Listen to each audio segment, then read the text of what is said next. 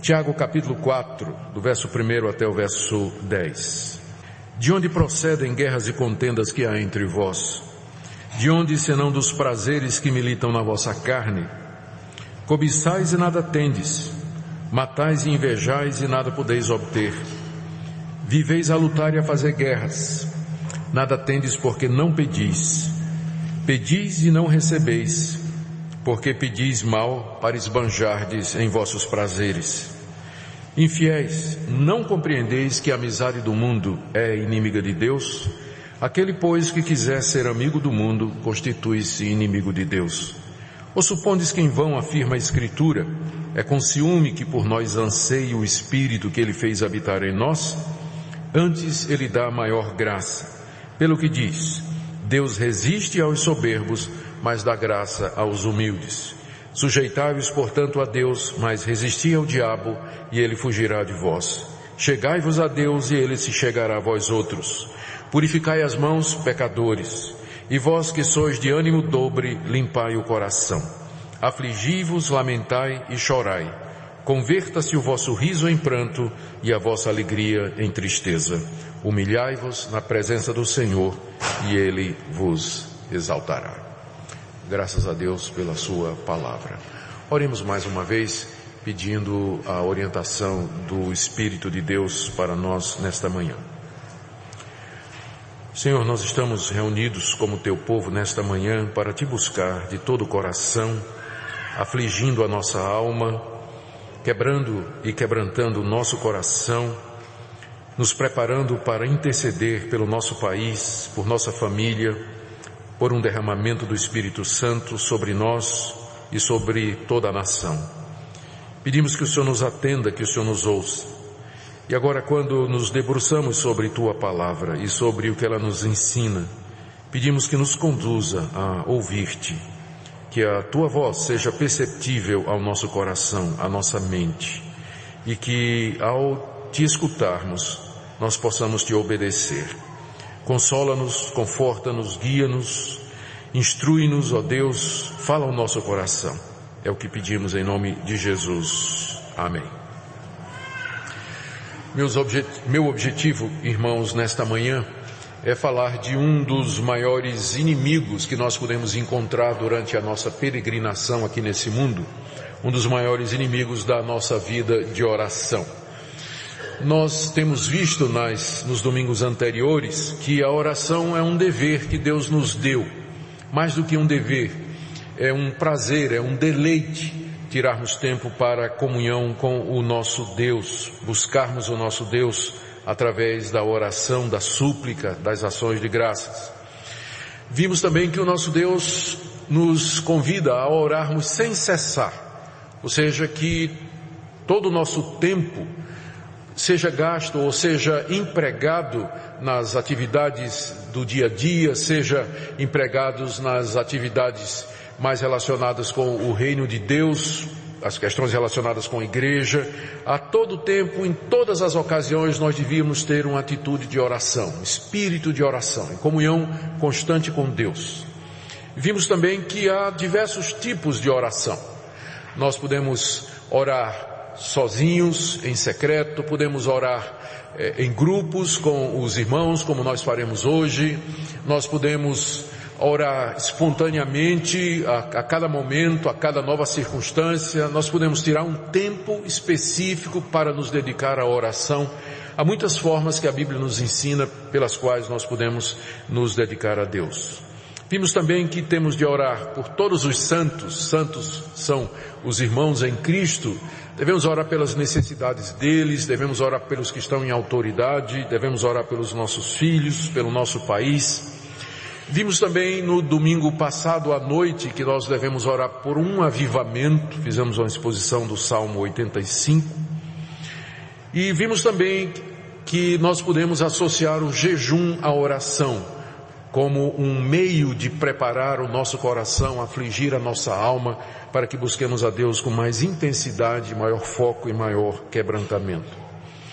Hoje pela manhã eu queria falar a, a, dos inimigos da oração que nós encontramos na Bíblia e particularmente esse que Tiago destaca aqui, que é o amor ao mundo, a busca dos prazeres do mundo, a satisfação das paixões pecaminosas do nosso coração.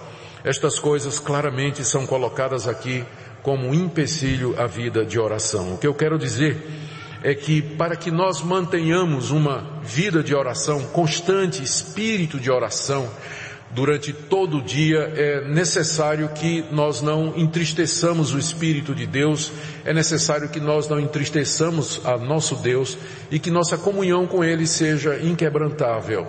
E isso só é possível quando nós damos a Ele o primeiro lugar na nossa vida, quando nós priorizamos a Deus e as coisas de Deus. Vindo de lá para cá, se nós dermos o primeiro lugar às coisas desse mundo, às coisas que pertencem a esse mundo caído, então nós perderemos esse espírito de oração. Nós não teremos vontade de orar ou então o faremos da maneira errada. Aqui, eh, quando eu usei o termo mundanismo, né, ou amor ao mundo, que nós queremos definir aqui como sendo o apego às coisas desse mundo, aos desejos que nem sempre são corretos, uh, e que às vezes se tornam a prioridade da nossa vida. Eu creio que à medida que formos explicando o texto, exatamente o que se quer dizer com mundanismo vai ficar claro diante de nós.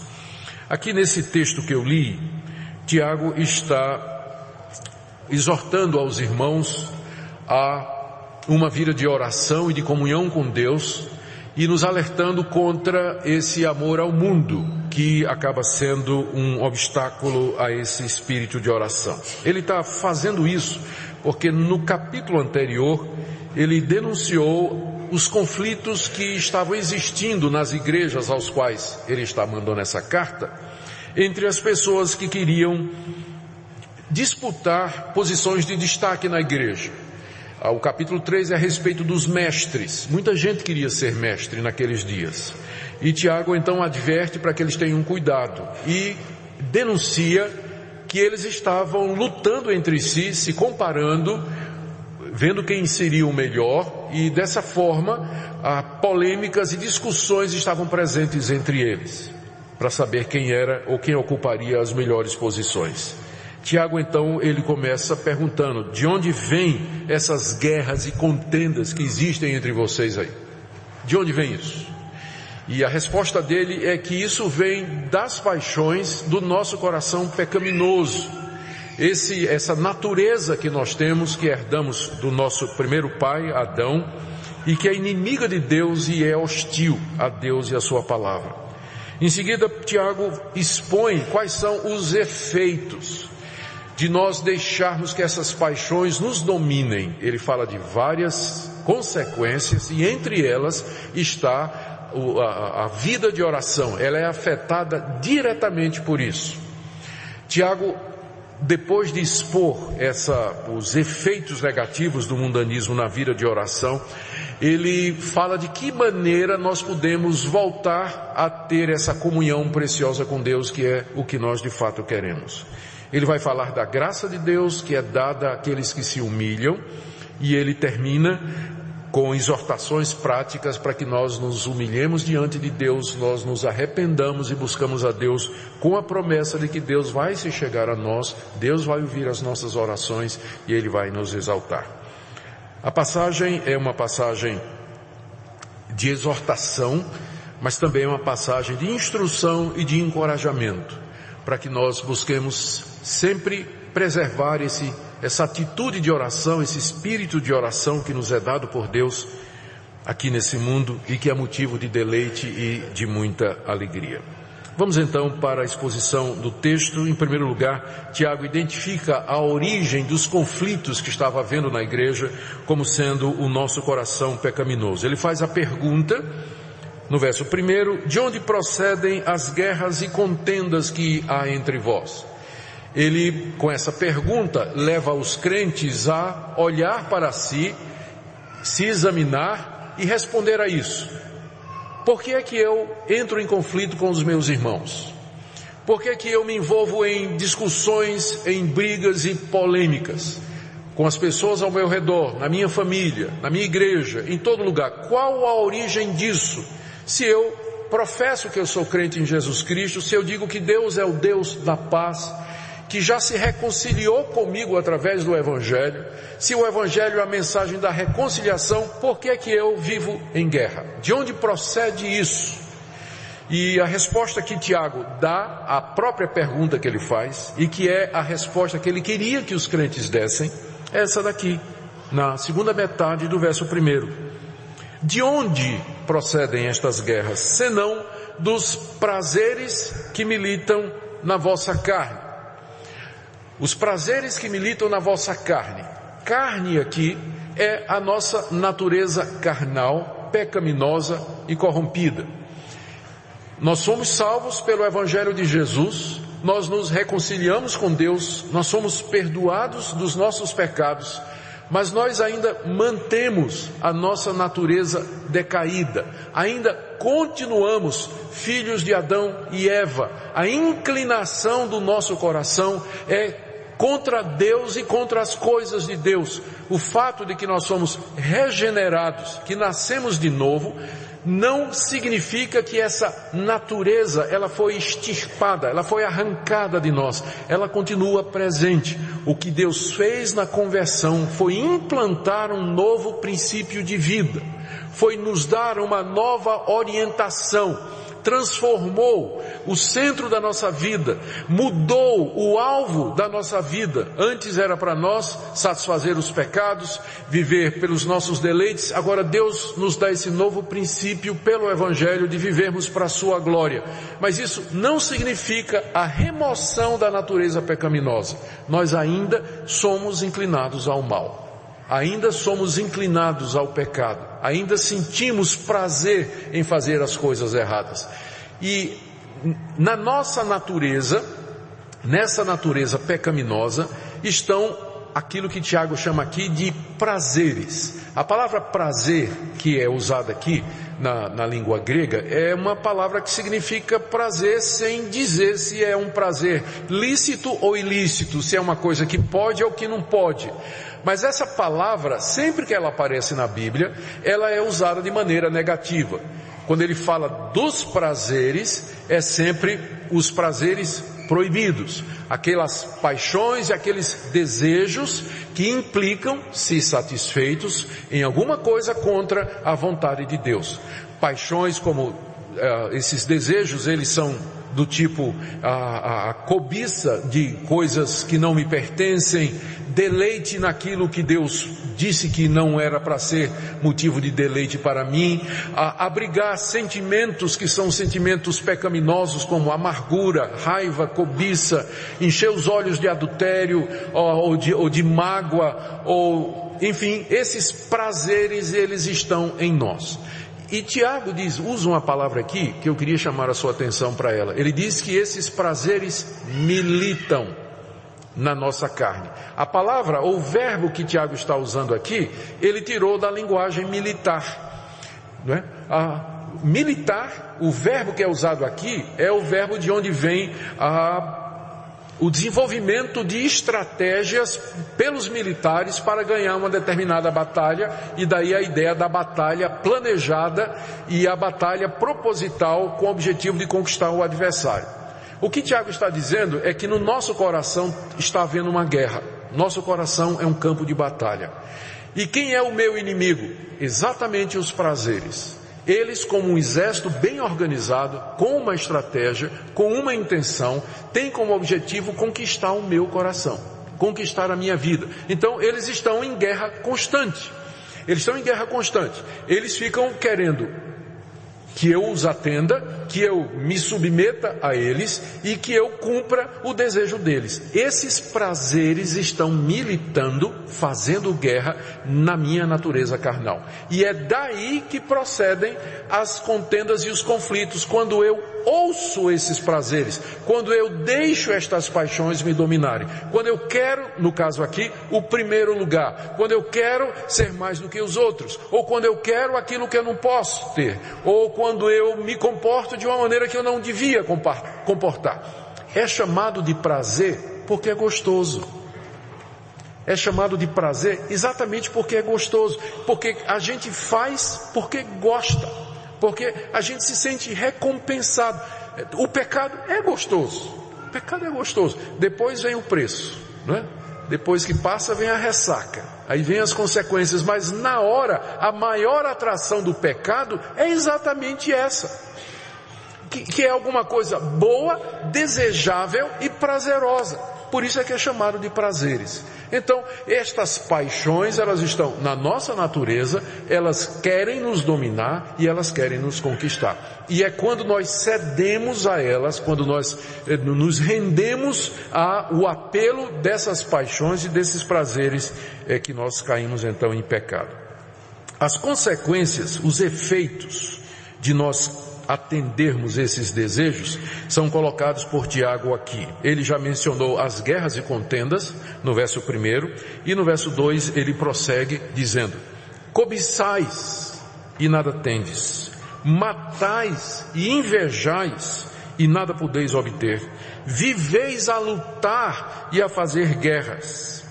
Aqui ele enumera algumas atitudes da pessoa que resolveu atender aos desejos do seu coração a qualquer preço. Cobiça e nada tem.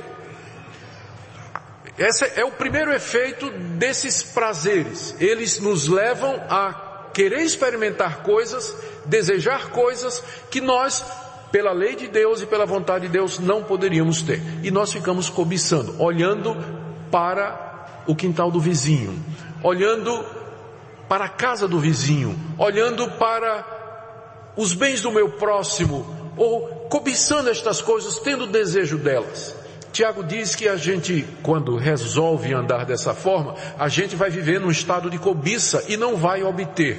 Provavelmente o que ele está dizendo aqui é que não vai obter o prazer que pensava que iria obter, ou a satisfação que teria em comer o fruto proibido do jardim do vizinho. Então no final não vai lhe satisfazer. Ou seja, a pessoa que é mundana, ela vive num estado eterno de cobiça. Ela nunca está satisfeita. Ela quer mais, ela quer mais, quer experimentar mais o tempo todo ele chega até a dizer, matais e invejais e nada podeis obter. Eu acho difícil que tivesse, nós não podemos entender isso aqui literalmente, né? Tiago não está dizendo que tinha gente lá na igreja matando o outro para tomar a granja dele ou a propriedade dele, ou a chácara dele. Eu não, não creio que ele está dizendo isso. Mas ele está dizendo que há pessoas, uma vez que a gente se deixa dominar por esses desejos, então pode-se chegar ao extremo de que você está disposto a fazer qualquer coisa para atender a sua paixão e a sua vontade. Isso explica por que que de repente gente que a gente considerava como equilibrada, gente boa, faz uma bobagem na vida. Lembra de fulano? Lembro, muito bem. Largou a mulher foi embora, apareceu uma, uma mulher na vida dele, casado há 30 anos, largou a mulher e foi embora, deixou com o filho, deixou tudo aquilo ali. Mas como pode um negócio desse? Se explica porque tem gente que de repente faz uma bobagem e você não imagina de onde vem. Vem dos prazeres que militam na carne, que provoca cobiça. Lembra de fulano? Se lembra? Rapaz, o cara de repente resolveu arriscar tudo que tinha no negócio ilícito, se meteu com gente que não devia, gente desonesta, perdeu tudo que tinha. Rapaz, como é que pode um negócio desse? Quem está em pé, cuidado que não caia. Porque nós todos participamos dessa natureza. E nós todos somos tentados de todas estas formas. Cobiçamos, invejamos, estamos dispostos a matar. Note que Tiago aqui está refletindo os dez mandamentos, não é? Onde se fala exatamente dessas coisas. Nós desobedecemos a Deus e no final nós não temos nada porque estas coisas não satisfazem realmente, elas não podem encher o nosso coração. Mas eu queria chamar a sua atenção é para mais uma consequência, um efeito desse amor às paixões pecaminosas que Tiago fala no final do verso 2. Ele diz, vocês não têm nada, ou seja, o que tem não satisfaz, porque vocês não pedem. Em vez de pedir a Deus e dizer a Deus, Deus, enche o meu coração, Deus, satisfaz a minha necessidade, vocês não pedem. Vocês tentam encher a vida de vocês de propósito, de significado, ou satisfazer os seus desejos como se Deus não existisse. E o resultado é essa confusão em que as pessoas se metem. O coração delas se enche de insatisfação, de cobiça, de inveja, e que nunca se acalma. Nunca se acalma. Vocês não têm nada porque vocês não pedem a Deus, porque vocês não oram. Então você percebe que o primeiro efeito aqui, para o que nós queremos eh, destacar nessa manhã, o primeiro efeito do mundanismo, que é o amor, as paixões e os desejos do mundo, é um dos efeitos é encerrar ou atrapalhar ou colocar um obstáculo na vida de oração. O mundano não ora. O crente que vive para satisfazer os seus desejos e as suas paixões, ele não tem vida de oração. Ele não tem. São duas coisas que se excluem. Nós vamos ver isso mais adiante. Uma empurra a outra para fora. Uma empurra a outra para fora. Vocês não têm nada porque vocês não pedem. E Tiago diz agora, ainda sobre a oração. Pedis, estou no verso 3, e não recebeis. Porque pedis mal, para esbanjardes em vossos prazeres. O mundano não ora. E quando ele ora, ele ora mal, porque ele vai pedir a Deus aquilo que ele não pode ter e aquilo que Deus não, já disse que não dava. É assim, a vida de oração é totalmente afetada. Primeiro, ele não ora, e segundo, quando ele ora, ele ora errado. Porque oração não é aquele tipo de coisa que, tipo assim, vale a intenção. Não, a oração é, é um, é um exercício espiritual tão, tão sublime que ele é cercado de, de regras que a Bíblia colocou. De tipo assim, você não pode orar a Deus que não seja pela mediação de Jesus Cristo. Porque Deus só nos atende na mediação de Cristo. Não é pelos méritos nossos, mas é pela, pelo que Cristo fez por mim na cruz. Essa é uma condição. Outra condição para Deus nos atender à oração é que nós oremos de acordo com a, a sua vontade. Ah, também outra condição, você pode ver isso no Salmo, que diz assim, se eu no meu coração contemplar a vaidade, Deus não vai me atender. E aqui você tem mais uma dessas condições que são colocadas eh, na Bíblia para que Deus atenda as nossas orações. Existe o risco de você estar orando mal, de você estar pedindo mal. E, e o que é que significa isso aqui no contexto? É que você está buscando a Deus, olha aqui a explicação para esbanjar nos seus prazeres. A motivação está errada. Pode até ser uma oração bonita, mas a motivação está errada. Você está pedindo a Deus por um motivo egoísta. Você quer para satisfazer os seus desejos e suas paixões. Não é errado você pedir coisas a Deus. Mas é muito errado quando é só isso que você faz. Sua vida de oração se resume a dizer a Deus: dá, dá, dá, preciso, quero, necessito. Quando Deus nos ensinou a orar, santificado seja o teu nome, venha o teu reino, seja feita a tua vontade. Quando Deus nos coloca como prioridade na oração, a busca do reino dele, da glória dele e do avanço do reino de Cristo aqui nesse mundo. A necessidade de outros, nós vimos um dos, uma das mensagens que nós vimos recentemente, foi exatamente isso, que nós temos que orar por todos os santos, ou seja, orar pelos outros, interceder pelos outros. O mundano só ora por ele. Qual foi a última vez que você intercedeu por alguém? Qual foi a última vez que você gastou tempo diante de Deus pedindo pela necessidade de outras pessoas? Olhe para as suas orações. Em que, é que elas se resumem? Deus, eu preciso disso. Deus, eu preciso daquilo. Deus me dá isso. Deus me dá aquilo. E às vezes você fica preocupado, né? Perguntando por que, que Deus não responde. E nós vamos ver hoje à noite a respeito da importunação, não é? Que, eh, qual é a diferença entre você importunar a Deus e Deus se demorar a responder e o fato de que Deus não vai responder porque você está orando mal. Então, o mundanismo, ele quando não impede as nossas orações, ele, ele prejudica porque ele nos ensina, aliás, porque ele nos leva a orar de maneira errada, pelo, não da maneira errada, mas com a intenção errada. No verso 4, Tiago explica isso melhor. Por que que Deus não vai atender quando eu estou pedindo a Ele coisas que são para a satisfação dos meus desejos egoístas? A resposta é que esse seu amor ao mundo, essa é uma atitude mundana, esse seu amor a estas coisas que você coloca como sendo o primeiro lugar na sua vida e, e que tomam o lugar de Deus, isso, essa sua atitude de apego e de busca destas coisas, coloca você em confronto direto com Deus. Verso 4, infiéis. Porque alguém pode ter, ele está respondendo a seguinte pergunta aqui, provavelmente. Mas por que, que Deus não responde esse tipo de oração? Não posso ficar pedindo essas coisas? olha a resposta de Tiago. Infiéis, não compreendeis que a amizade do mundo é inimiga de Deus? Aquele que quiser ser amigo do mundo se constitui inimigo de Deus. Essa é a razão pela qual Deus não vai responder.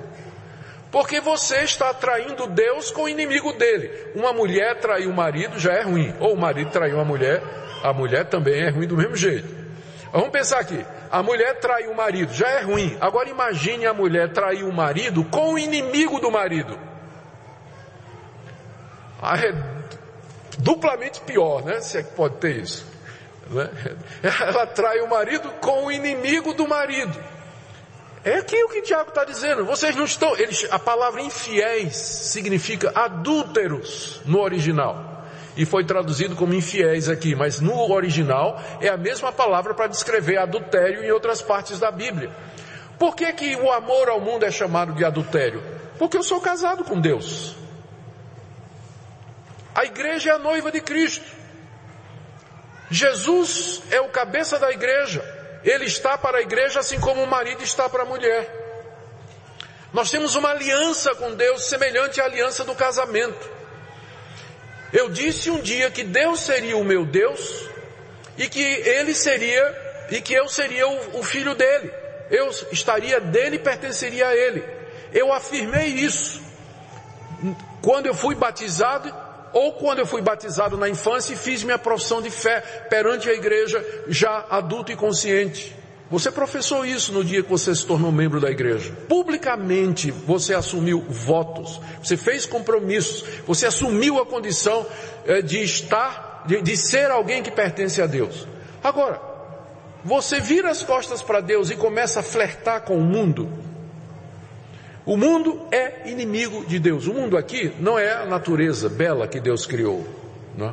mas é a maneira de viver das pessoas que não amam a Deus e que são inimigas de Deus. É a maneira pela qual elas se divertem, elas vivem, fazem as coisas, as motivações e emoções do seu coração. É isso que a gente chama de mundo.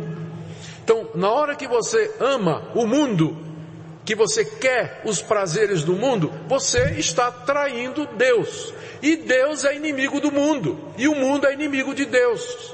E o resultado é esse, que esse apego às coisas do mundo coloca você em inimizade contra Deus. Final do verso 4. Aquele que quiser ser amigo do mundo se constitui inimigo de Deus. Por isso que Deus não vai atender as orações de quem está sendo infiel para com ele, traindo-o com o seu inimigo que é o mundo. Essa é a razão pela qual vocês pedem e não recebem. Vocês pedem e não recebem, por causa desse flerte e dessa traição que é cometida quando há essa paixão pelas coisas do mundo. Aqui no verso 5, Tiago ainda está continuando o mesmo pensamento. Ele, ele diz, ele cita aqui alguma passagem do Antigo Testamento que nós não sabemos exatamente qual era, porque não tem nada no Antigo Testamento igual assim na ipsis literis ao que Tiago está dizendo aqui. Mas ele está citando, ele diz que está citando a Bíblia. Ele diz assim: Ou supondes que em vão afirma a Escritura? Na época de Tiago, a Escritura era o Antigo Testamento. Então, em algum lugar no Antigo Testamento, Tiago encontrou isso aqui. É com ciúme que por nós anseia o Espírito que Deus, que Ele fez habitar em nós. Tiago pergunta: Vocês acham que isso está na Bíblia em vão? E aí nós vamos ler o texto e a gente fica meio sem saber o que é que Tiago quer dizer com isso aqui.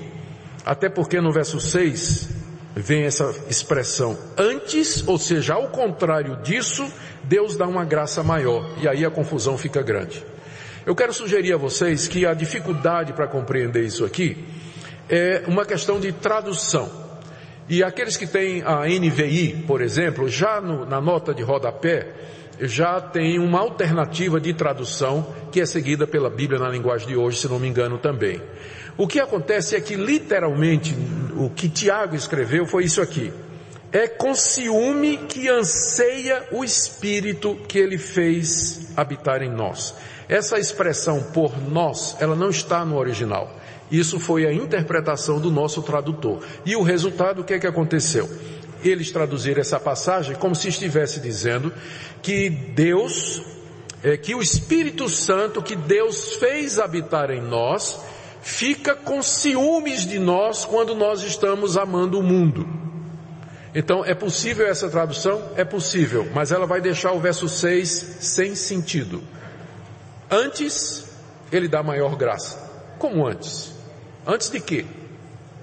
Qual o contraste que está sendo feito no verso 6? Uma outra possibilidade de tradução é que Tiago está dizendo o seguinte: vocês pensam que é em vão que a Escritura diz que o Espírito que Deus fez habitar em nós, Espírito aqui com E minúsculo, aquele Tiago estaria se referindo lá a Gênesis quando Deus soprou o Espírito de vida no homem e o homem depois caiu, caiu. E esse Espírito que agora está caído, ele tem ciúmes, zelos, paixões, então a tradução poderia ser essa. Vocês acham que é em vão que a Bíblia diz que o nosso, que o Espírito que Deus colocou em nós, ele, depois da queda, tem paixões violentas e desejos fortes? Como se Tiago estivesse dizendo, vocês estão menosprezando ou vocês estão esquecendo o que, é que a Bíblia diz a respeito do coração de vocês. O coração de vocês tem paixões fortes, o espírito caído do homem tem essas paixões. Agora o verso 6 faz sentido. Antes, Deus dá uma graça maior. A graça de Deus é maior do que essas paixões do nosso coração. E aqui está aberto o caminho para Tiago dizer o que é que nós, o que é que Deus pode fazer para nos livrar dessa situação de mundanismo se nós interpretarmos o verso 5 dessa forma, que ele está se referindo às paixões pecaminosas do seu coração, no verso 6 Tiago está dizendo de que maneira elas podem ser vencidas. Elas podem ser vencidas pela graça de Deus que é maior do que essas paixões. Só que, verso 6, ao citar aqui mais uma vez a Bíblia, dessa vez a gente sabe onde é que Tiago está citando, ele está citando Provérbios 3, 34, ele diz assim, a citação dele é essa, Deus resiste aos soberbos, mas dá graça aos humildes. O que é que eu preciso para me livrar do mundanismo? O que é que eu preciso para voltar a ter uma vida de oração? Eu não posso vencer as paixões do meu coração porque meu espírito caído, ele aspira, ele anseia com ciúmes, com zelo dentro de mim pelas coisas pecaminosas. Mas existe um poder maior do que o poder do meu coração. Esse poder é a graça de Deus é o favor de Deus, é a sua misericórdia, é o poder do Espírito Santo de Deus que vem sobre mim. Só que Deus dá a sua graça não ao arrogante, mas ele dá a sua graça a quem? Os humildes. Então, o que é que eu faço para obter a graça de Deus, para me livrar da escravidão, do domínio do pecado no meu coração, para que eu possa orar e ter comunhão com Deus?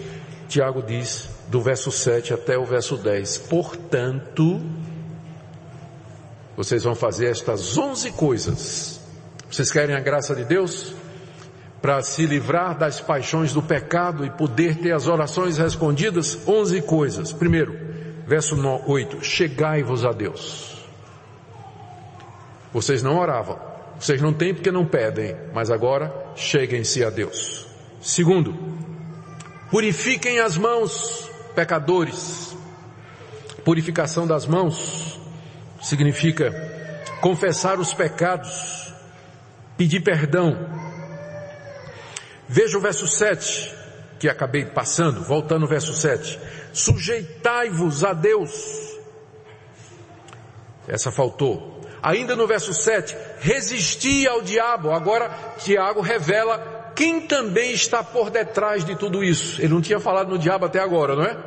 Tinha falado do mundo, das paixões do nosso coração, mas agora ele menciona o diabo porque o diabo está por detrás de tudo isso. Ele usa tudo isso.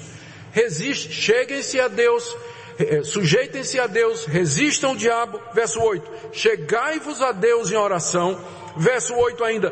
Purifiquem as mãos e limpem o coração é a linguagem que Tiago diz para a gente confessar os pecados a Deus buscar purificação pelo sangue de Jesus. No verso 9, afligi-vos, lamentai e chorai, tomar uma atitude de quebrantamento, ainda no verso 9, converta-se o vosso riso em pranto e a vossa alegria em tristeza, como num dia como esse de hoje, em que o jejum nos ajuda a fazer isso, a quebrar o nosso coração, nos afligir diante de Deus, examinar o nosso coração e perguntar a Deus por que, é que o Senhor não está ouvindo as nossas orações?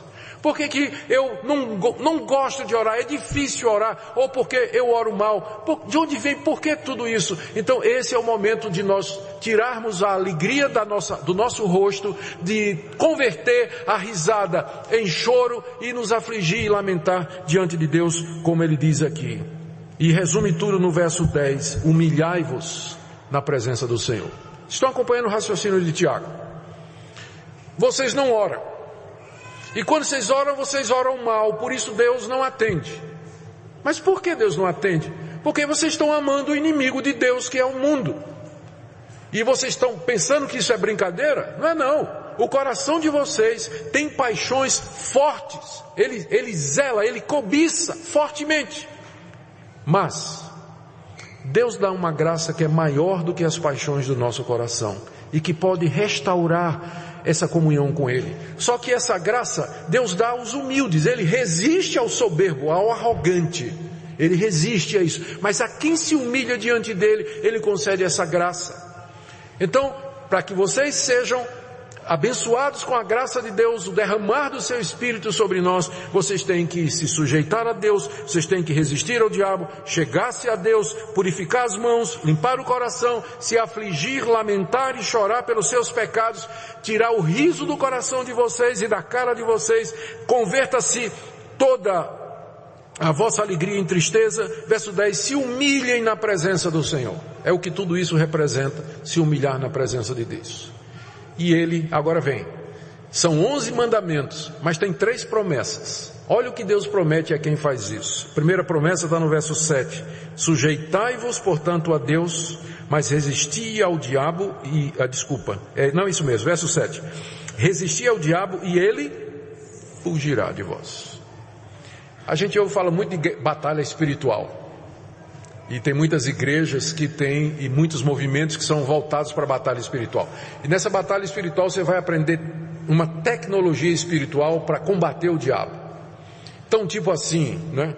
Descobrir o nome do demônio, mapeamento espiritual, onde é que está o trono de Satanás, é, amarrar o diabo, é, mandar o diabo embora, né? decretar ou repreender Satanás, vai aprender tudo isso.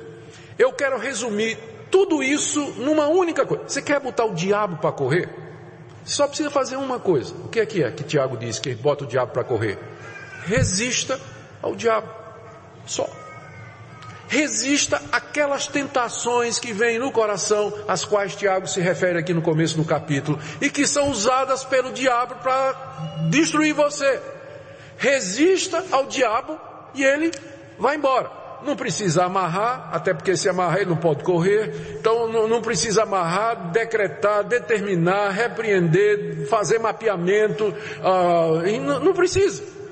É só dizer não, como Jesus disse no deserto, quando ele foi tentado por Satanás, dizer não, não e não, e ele vai embora. Então a primeira promessa, você vai dessa forma mandar Satanás embora. Mandar Satanás embora. Segunda promessa, no verso 8.